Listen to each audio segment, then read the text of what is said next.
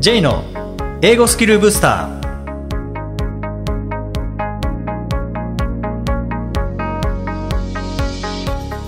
こんにちは J こと早川浩二ですこんにちは、アシスタントのあきです。この番組は旅行や仕事で英語を使えるようになりたい方、TOEIC などの資格試験の勉強をしている方、英語学習へのモチベーションを高めたい方にスキルアップのコツをお伝えしていく番組です。J さん、今回もよろしくお願いします。よろしくお願いします。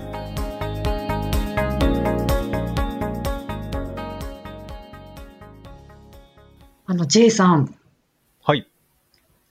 例えば TOEIC とか、まあ、英語学習続けていて、やっぱりこうスランプに陥ってしまっていたりとか、なかなかこう伸びが感じられないっていう時ってあると思うんですが、はい。ぜひお聞きしたいのが、そういう時どうやってそのスランプから抜け出したらいいんですかね？まあ、精神的な部分でも、技術的な部分でも、どうこう、脱出すればいいのかっていうところ、ぜひお伺いしてみたいんですが、難しいですね。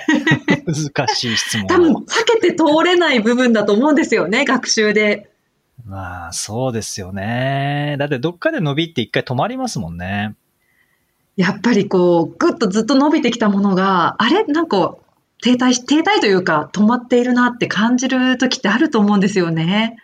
うーんどうしたらいいんでしょうねなんか心、精神的な部分でもちょっと落ち込みますし、まあ、まずそっちが先に来るような気もするんですよね。技術云々よりも、なんか伸びてない、やめたくなっちゃうなとか、うんなんかそういったマインドの持っていき方もそうですし、あとはなんかこう、スランプを抜け出すために、じゃあどういう取り掛かりを今度学習面でしていったらいいのかっていう部分の技術的な部分でも何かヒントになることがあれば。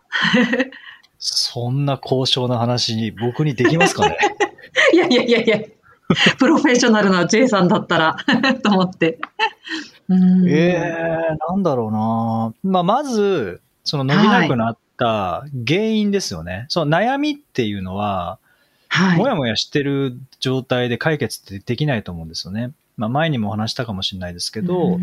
まあ、悩みって本当にこう、水蒸気みたいな感じで期待なんです。見えない、うん。もやもやしている、つかみどころがないものなので、まあ、その状態で解決って難しいと思うので、これを気体を、まあ、液体に変えるか、もしくは固体に変えないといけないと思うんですけど、そのはい一つが原因を明確にするってことですよね。うんで、原因が明確になったら、今度はその悩みが課題に変わるので、その課題に対して、うん、課題に変わったら、あとはそこに対する対処法なんですよね。悩みへの対処法って多分ないんですよね。ああ、なるほど。課題にしないと対処できない。っていうことですね。はい。例えば、じゃあ、毎日遅刻してしまうっていう、それで悩んでます。って言ったら、早く起きたらいいじゃんっていう話じゃないですか。うーん。早く起きれない何か原因があるんですよね。はいはいはい。うん。起きたくないわけじゃない。けだけど、早く起きられないから遅刻しちゃう。うーん。何時に夜寝てんの、うん、?3 時です。まあ、それだよねって話ですよね。早く起きれないんじゃなくて、お夜遅くまで起きてるっていうのが原因ですよね。だから早く寝ればいい話なのでね。ううんん。だからまあ、お遅くまで起きてるっていうのが原因ですよね。早く起きられないっていうのが遅刻の原因じゃなくて、遅くまで起きているっていうのがまあそもそもの原因なので、もうちょっと早く寝ましょうね。なんでなんとなく起きてるの？いや、なんとなく起きてるだけで意味はないです。ってなったらスケジュールがないからだと思うので、うんうんじゃあこの時間にはこうしてこうして、で、こう、この時間にはまあじゃあ、ね、布団に入りましょう。で、最初は慣れないかもしれないけど、で、ちゃんと目覚ましかけて、えー6時には起きましょう。っていうので、うんうんやっていくと多分近く遅刻しなくなると思うんですそうですね。ね。うん。で、まあ、英語学習に戻すと、はい。なんで伸びなくなったんだろうっていうので、まあ一つは、その量ではもう伸びきっちゃいましたっていう、その学習量では伸びきっちゃいました。うん。毎日30分で伸びるのっていうのはまあそこまでですよね。だったら今度は学習の時間を増やすうんっていうことかもしれませんし、いや、毎日3時間やってるので全然ダメなんですってなったら、ただやることが目的になっちゃってる可能性ありますよね。問題解き続けてるだけですとか。うん。はうん、問題解けるようにすることがやりたいんじゃなくて、本当に伸ばしたいのは何でしたっけ？正解数ですか？いや、正解数の聞けるように読めるように話せるようになりたいんです。だったら、じゃあそっちを改めて、あの、目標だっていうふうに意識をして、じゃあそこを伸ばすには何が必要なの？問題解くことではないですよね？とか、例えば。うんなんかそういうモヤモヤを課題に変えた、あ原因を特定して、モヤモヤ、悩みが課題に変わった瞬間に、やるべきことって見えてくると思うんですよね。確かに。悩みのままだと解決できないっていうのは確かにそうですはいね。うんで、スランプっていうぐらいなので、それまでうまくいっていったものが、なんかうまくいかなくなっちゃったってことですもんね。あ、そういうことですね、スランプって。ううん。だから、まあ何かしらそこには原因があるはずなので、その原因の特定をまずはするっていうことですね。意外とそこが一番でも難しいかなって。例えば、J さんもよくおっしゃってた、その思考の癖って人によってあるので、いつもなんかこう自分の思考の癖にとらわれて、見えてない原因っていうのがありそうな気がしますね。そうですね。なんかそこは人と話すっていうのがいいんじゃないですかね。はいはい。うーん。やっぱり人と話さないと見えてこないものって結構ある気がするんですね。ありますよ人ね。から言われて初めて気づくこともありますし、自分で話しながら、ああ、自分ってこういう考え方してるんだって気づくこともやっぱありますから、ね。はい。うん。そこは。一人だけだと難しいですよね。頭の中でぐるぐる考えてしまうと、結局うん同じことを考えてたりしますからね。そう。で、これ、一人で考える場合は絶対書いた方がいいですね。書き出した方がいいです。書き出して。書き出す。なんでそう思ってるのかっていうのを書き出して、まあ文字にして、うん。で、それなんか矢印とか使ってもいいと思うんですけど、書かないと自分でやる場合は分かんないですよね。で、書き出したものを今度は俯瞰するんですね。もう他人として。客他観視人として。うん。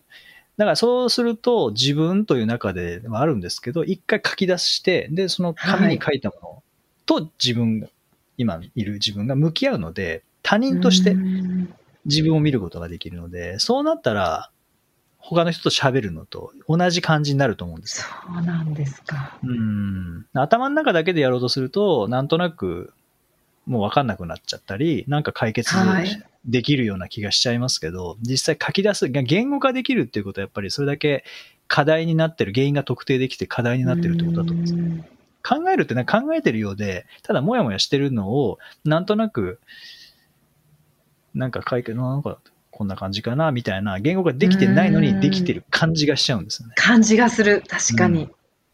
だから書くですね。書けば、書けたら言語ができますし、書けなかったら言語ができてないっていうことなので、そうですね。なんかそれは一つあるんじゃないかな。まあ原因を特定するってことですね。で、原因を特定して課題に変えて、うんうんでそこに対して働きかけるっていうのが一つ。あとはモチベーションが下がっちゃったとかはい。っていう場合、やる気がなくなっちゃったとかっていう場合は、あの、多分学習への意味が外れちゃったと思うんですね。何のために英語をやってるんだったっけなっていうのを外れちゃうと、やっぱモチベーション下がりますし、そうですね。やる気もなくなるので、だってやらなくてもいいっていう風に脳が捉えちゃったってことですからね。やる気は何にも意味ないところにやる気は発生しないので、はい。だから、何のために英語やってるのかっていうのを改めて思い出すでもいいですし、まあもしくは例えば TOEIC500 点取るのが目標で500点取っちゃった。そしたらもう意味が外れちゃうじゃないですか。そこを目標に持っはいてきたはい。それまでは500点を取るという意味のもと学習してきて、で、達成したらそれゴールついちゃったので、その意味なくなっちゃうんですね。そしたらもうそれ以上やらないので、だからそれうんは、その時は例えば TOEIC600 点にするのか、もしくはスピーキングにするのか、なんか変えないと、まあ、いずれにしてもアップデートする感じですよね。なアップデート。うん。じゃあその目標をこう上書きするようなイメージですかね。そうですね。もうクリアしちゃったとか、うんもしくは目標が高すぎて合わなかったとか、あなんか方向が違っていいたっていう場合もあると思うので、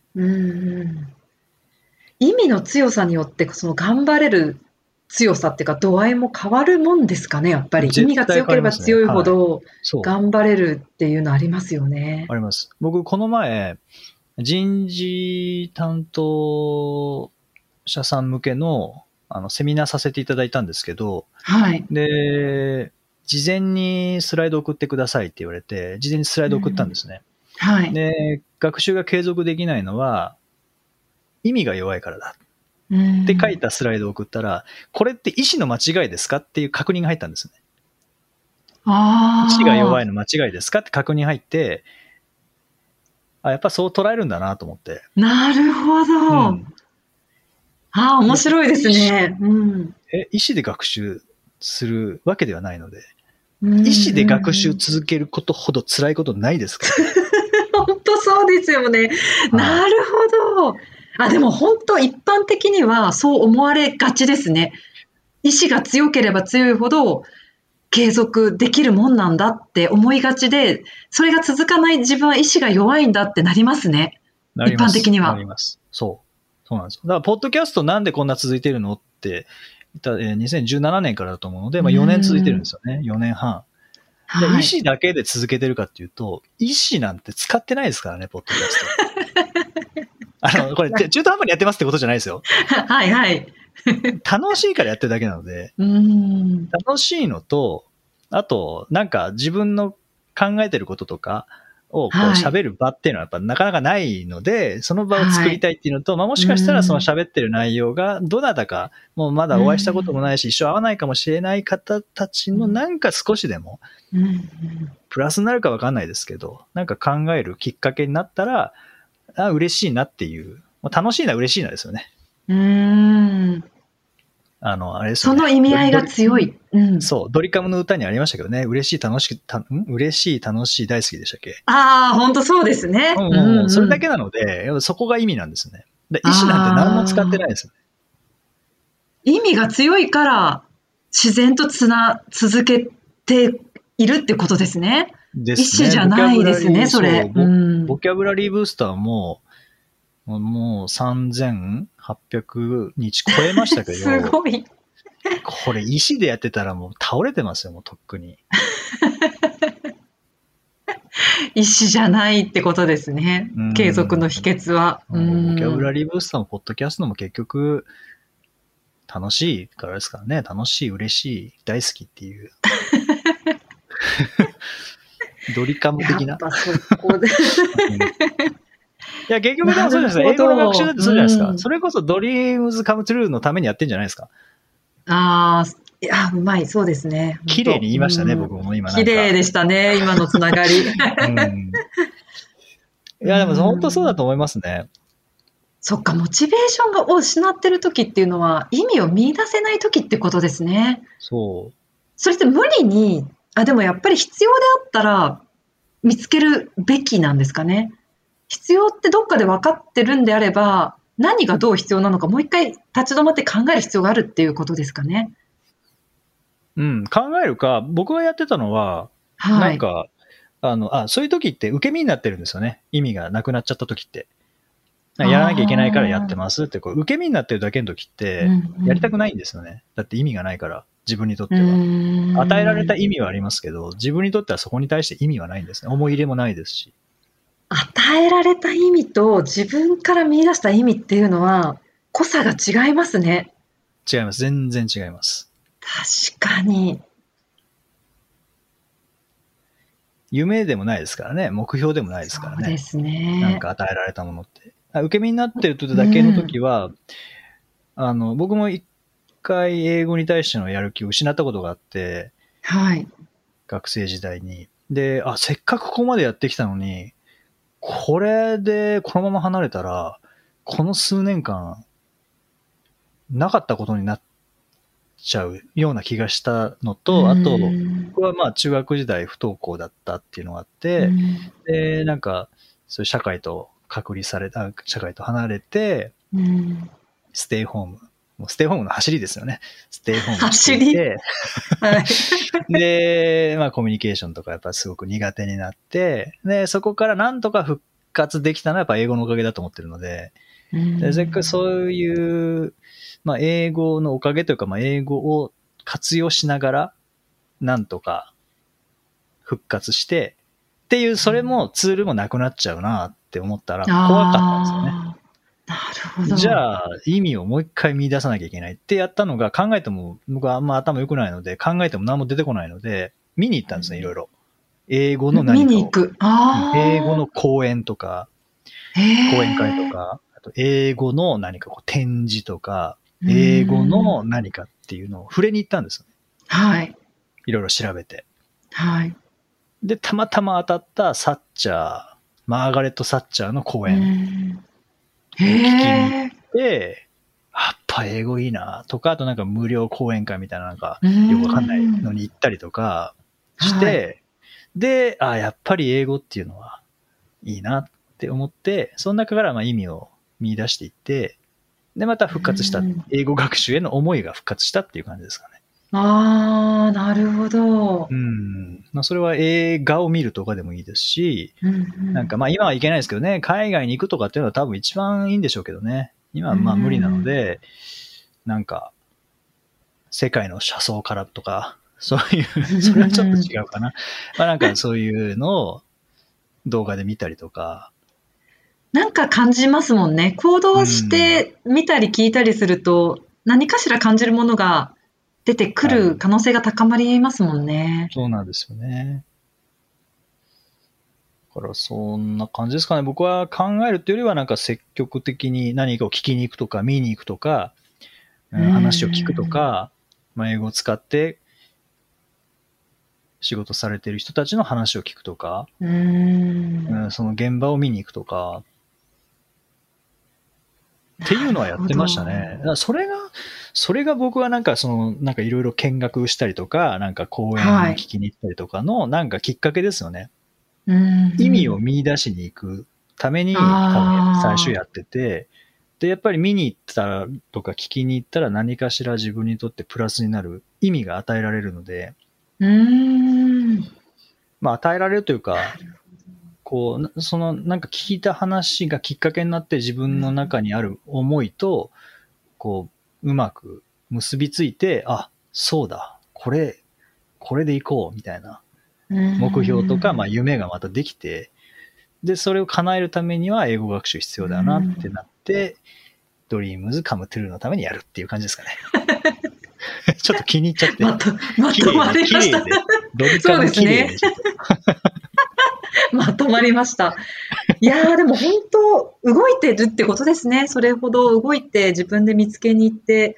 でも確かにこう、今までうまくいっててスランプに陥るタイミングって、もしかしたらこう人から与えられた意味で今まで頑張れてたけど、もうこれ以上与えられた意味では、もうちょっと頑張れないっていうところかもしれないですね。あとは本当に自分でこれっていうものを見つけないと、これ以上頑張れないっていう瀬戸際のところでスランプに陥るのかもしれないですね、人って。あれあるあるかもしれないですね、それうは。そのタイミングが本当人それぞれなので、うーん。だからそうですね。でもそれを、まあいずれにしても、あこれが、本当はこれがやりたかったんだなとか、今まで与えられてきたけど、ここからはこういう思いでやろうっていうのはやっぱり自分で見つけないといけないところはありますからね。でもさ、頭の中でできる人もいると思いますし、僕はそれができなかったので、何かこうサポートとして、誰かの話を聞くとか、誰かと話すとか、うん何かを見に行く、聞きに行くっていうのをよく使ってましたね。で、うん未だにそれは使ってますね。うーんなるほど。感性を磨くことにもなりそうですね。いろいろ聞いたり見たりすると。なるんじゃないですかね。なりますよね。何か感じますもんね。はい。そんなスランプの時の対処法、僕の対処法なので、これが全員に当てはまるとは思わないですけれども、うんまあ何かヒントになれば嬉しいですよね。はい。はい。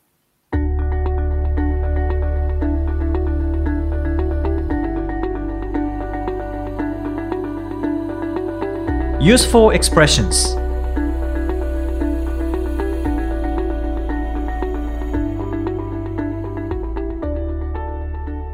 続いては英語の名言から学ぶお役立ち表現をご紹介いただきます。J さん、今回の名言は何でしょうか？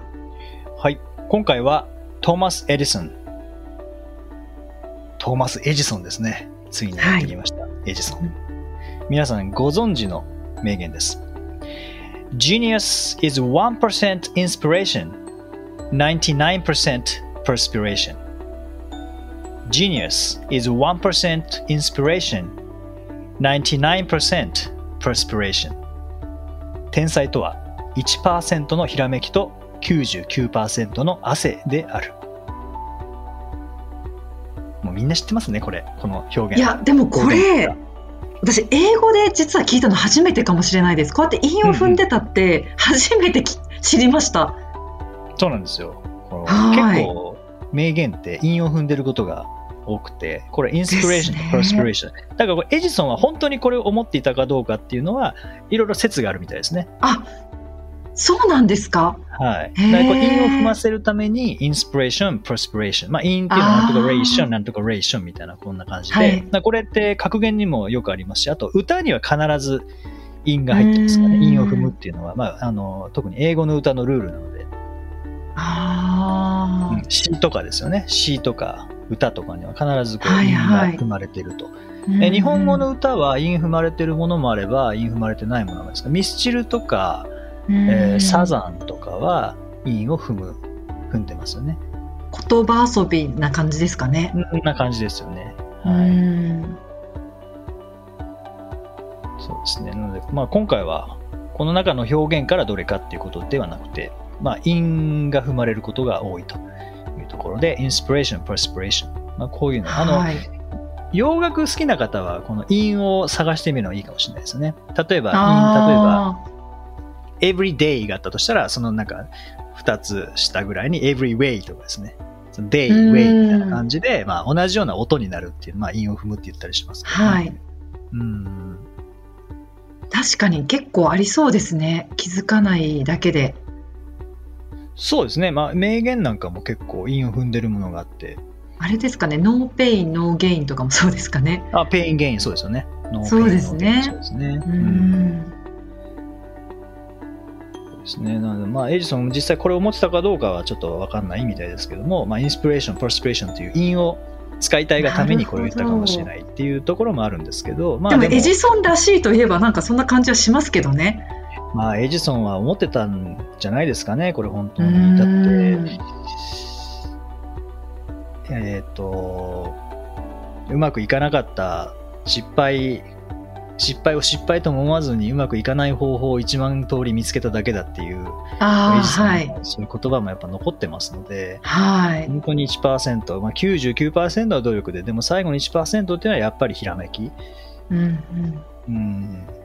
これど。どっちなんですかね？なんか2つ説ありませんか？その努力がやっぱり大事っていう意味で捉える方法といや努力が努力があっても1%ひらめきがないとその努力が無駄になるっていうなんか2つの説っていうか捉え方ありますよね。どっちがあれなんですかね？エジソンが思ってたことなんでしょうね。エジソンに聞いてみないと分かんないですけどね。マキさん、どっち、どっち派ですか？私結構努力タイプど努力しかできないタイプの人なので そっちを信じたいですね。ひらめきがなくても努力でなんとかなるって思いたいタイプです。うん。僕もそうですね、一緒ですね。あの、あそうですか？だってい、ひらめいたって1%しかないですからね、これ。でもそこそのひらめきが大事なんだって J さんはなんかすごく思ってそうなひらめきが全てだってなんか思ってそうなえ、だって努力のないひらめきって何でもないんじゃないですか。ただの思いつきじゃないですか。思いつき、まあ、そう言ってしまえばでもえひらめきが欲しいからこう99%うん99%努力していく中で、ひらめきが発生するんじゃないですか。ああ、そして生かされる。99%努力があるからこそひらめきが生まれて生かされるって感じですかね。うん、僕はそんな気がしますね。なんか、1%の思いつきでうまくいくとは思えないですけどね。うーん。そっか、なるほど。そうですね。うん1%のひらめきだけで全てが好転するかといえば、まあ、する人はいるかもしれないです僕は無理ですね。あのいっぱい思いつきますけど、私も無理です。なんか日々いっぱい思いつきますけど、まあ大体努力が絡んでないことは実現できないですよね。ああ、そうですか。はい。そうですか。うーん。そんな気がしますけどね。なんか。まあでもこれいいですね。エジソンが言うから間違いないんでしょうね。そうですね。だからでもエジソンもアインシュタインもそうですけど、うん一部の突出してる部分を強みとして生かして社会に還元したので、こうやって偉人として残ってますけど、まあうんエジソンにしてもアインシュタインにしても自分の強みじゃない部分を生かそうとしたら、もうただの人ですよ。あただの人というか、どっちかというと迷惑な人あ、っていうふうに思われていたかもしれないですからね。うーん、本当そうですよね。うん。で、ピカソがあったかな誰だったか忘れちゃったんですけど、はい。で、数字も今から適当に言いますけど、うん、あの、ピカソが、ピカソだとしますね。これ間違ってたらはいすみません、リスナーの皆さん。あの、30秒でパーッと絵描いたんですね。バーッと絵描いて、はい、200万円です、みたいなこと言ったんですよね。うんそしたら、これ30秒の絵に200万円ですか？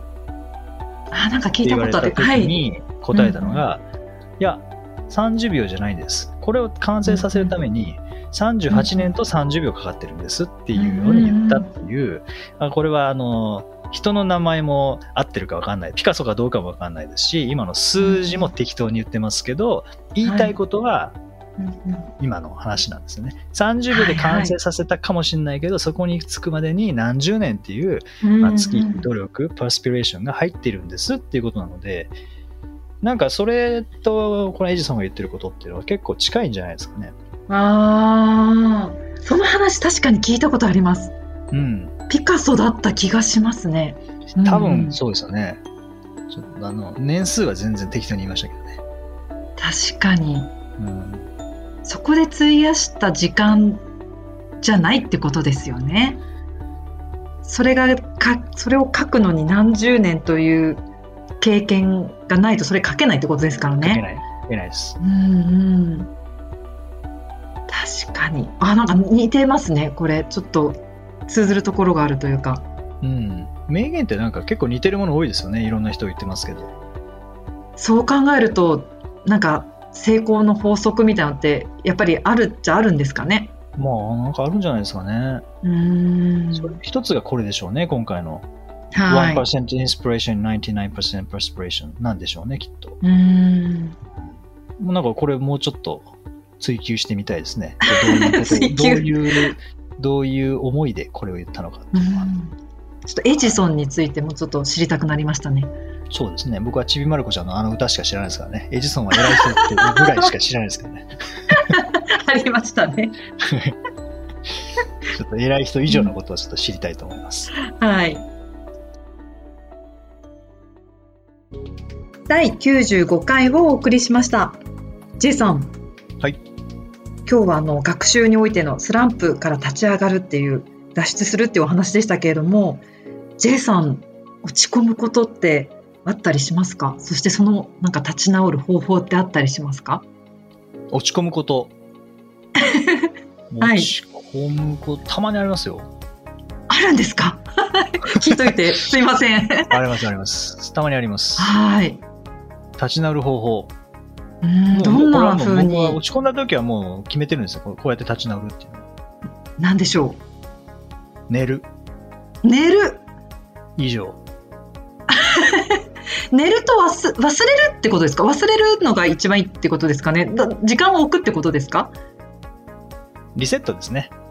リセットリセット。リセットできますか？寝て起きたらもうちょっとその起きたら感覚忘れてることはないですけど、うんでもあの一回リセットしたいですね。あのまあ僕は逃げですけどね、はっきり言って。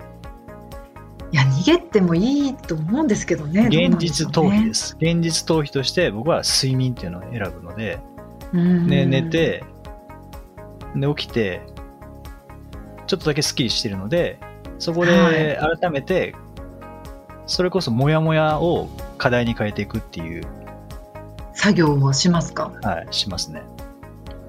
やっぱりそれこそ書き出して書き出す場合もありますね。客観視できるものですか？あ、できますよ、意外と書き出せば。どうしても自分が入ってきません？自分入ってきますけど、入ってきたら辛いんですよね、落ち込んでる時って。そうなんですよだね。一回離れて、客観的に自分を見ながら、今感じていることを書き出してみて、じゃあその感,、感情と事実っていうのを、あの、分けるんですね。感情と事実と解釈を分けるんですね。かえ感情と事実と解釈。なるほど。はい。で、事実は書きます。で、なんでそう思ったかっていうのを書きます。うんうんで、もし誰かに何かをこう迷惑をかけてしまったとしたら、その人が思っているかもしれないことを書いたりとか、うんもう全部分けるんですよ。もう分解していって。分解する。なるほど。で、確実にそう言えることだけを残していく感じですね。でも確かに悩んでる時って感情が占領してますもんね頭の中、はいでもはいそれ事実と違ったりしますからねそう、そうなんですよ。まあでも僕は一番のおすすめは寝るですけどね。でもあれですよね確かにネガティブに考えてしまう時っていうのは睡眠不足だったり、まあ、体調の部分もやっぱり感情に左右してきますよね、そうですね。で一回寝ればリセットできますんで。うんで、起きてもまだ足りなかったらもう一回寝ればいいんですね。潔いですねはい、はい睡眠が何よりの、あれですよ。薬ですよ。そうですね薬というかな、うんなんか立ち直る方法な気がしますけどね。うん手っ取り早いかもしれないですね、そうですね。いや、もういい意味で逃げたらいいんですよ、それは。うんうん僕すぐ逃げますからね。それはでも感情的にそのに逃げるっていうのはもうあき諦めの部分っていうのもあるんですかねななんだろう悩んでる時ってどうしてもそれに固執してしまって逃げられなくなってるんですよねなぜかも逃げていいって思えてないんですかねきっとそういう時ってう、そうじゃないですか。それまでこう逃げずに来たからじゃないですか。うーん強いんですよね。僕はもう、もう、めちゃめちゃ弱いので、すぐ逃げます。逃げるって決めちゃうと楽かもしれないですねもういいやっていう頑張れないですもん。本当でもそうですよね。む無理って思ったら無理ですよね。確かにはい。確かに、逃げていいんです。逃げた方がいいですよ、そういう時は。いやもうなんかそういった言葉に救われる人たくさんいると思いますよ本当に、うん、そうですかね。僕はまあ逃げ逃続けてげちゃいけないって思ってる人多いと思うんで励まされるっていうかうん。安心すると思いますそういう言葉を聞くと、うん、そうですね。逃げちゃいけないっていうのは、うん、あの、わかります。よ頭ではわかりますけどね。心が持たないですよ、逃げないと。うん。全部が全部耐え耐えられる、もう頑張れる時に逃げちゃダメですけど、無理だなっていう時はなんか逃げていいような気それは逃げっていうのか、逃げとは言わない気がしますけどね。うんうん。避難です、避難。ああ避難。そう。あそれ？大地震の中で、大地震の中で建物の前でうん。頑張ってこう揺れに耐えててっていうのはじゃあ、それは正しいのかっていうとやっぱり正しくないですし、津波が来るかもしれない時に焦ってはいけないその場にいることが正しいかっていうと多分違うと思うんですよね。うん。だからそれは避難っていうのが多分一番正しいものだと思う避難。あーなんかすっごいしっくりする言葉が出ましたね、うん。難を避けるって書きますからね。そうですね。避難ですね、うん。まあ、そういう意味では逃避っていうよりは避難って言った方がいいかもしれないですね。うんうん逃避は逃げるですからね。逃げるというのは避ける、ね避けるって方がいいかもしれないね。うん、避難いいですねあその避難っていう意識すごくなんか自分を肯定できますねその行動に対して避難いいですすごくあすごいすすっきりしましたありがとうございます。使いますこれは お願いします。どうぞどうぞ。はい。さて、この番組ではリクエストやご感想をお待ちしています。メッセージはツイッターやメールなどでお気軽にお送りください。また、毎日配信の単語メール、ボキャブラリーブースターの購読もおすすめです。J さん、今週もありがとうございました。どうもありがとうございました。OK, thank you for listening. See you next week.